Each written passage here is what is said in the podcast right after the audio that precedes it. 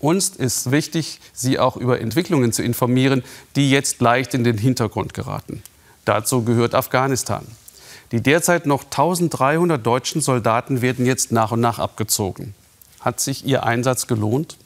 Was bedeutet der Friedensplan, den die USA Ende Februar in Katar mit den Taliban unterzeichneten, für das Land? Auch wenn er sich heute verzögert hat, weil die Taliban das Verhandlungsteam der Regierung ablehnten.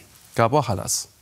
Die USA haben mit den militant-islamischen Taliban in Afghanistan ein Friedensabkommen unterzeichnet. Heute, nach mehr als 18 Jahren, haben die USA und die Taliban ein Friedensabkommen unterschrieben.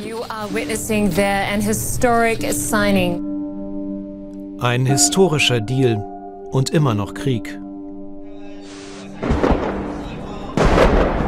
Der lässt sich nicht leugnen, nicht einmal bei der Vereidigung des Präsidenten. Die meisten Afghanen kennen nichts anderes, etwa 40 Jahre schon, aber jetzt gibt es ein kleines bisschen Hoffnung auf Frieden. Die USA unterschreiben im Februar einen Vertrag mit einem Partner, den sie diplomatisch nicht anerkennen, den Taliban, die so viel Grauen in das Land gebracht haben. Die Taliban sind damit offiziell als Kriegspartei in Afghanistan anerkannt, aber das ist natürlich auch nur ein Anerkennen der Realität, denn so ist es einfach.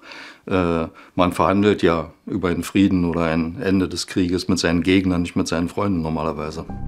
Auf dem Papier haben vor allem die Taliban viel erreicht. Die USA versprechen abzuziehen aus Afghanistan innerhalb von 14 Monaten.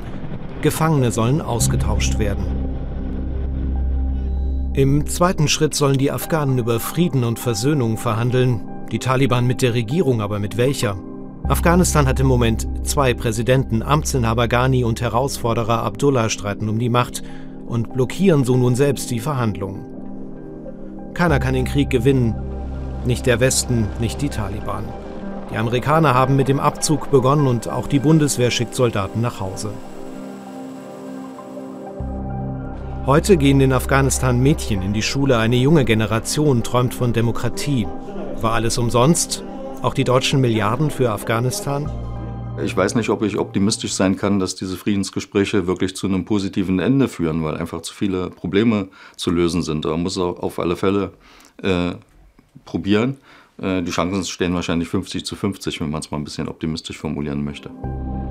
Eine kleine Hoffnung auf Frieden Darauf, dass wenigstens ein Teil der Menschenrechte und der Demokratie gerettet werden kann, das wäre schon sehr viel.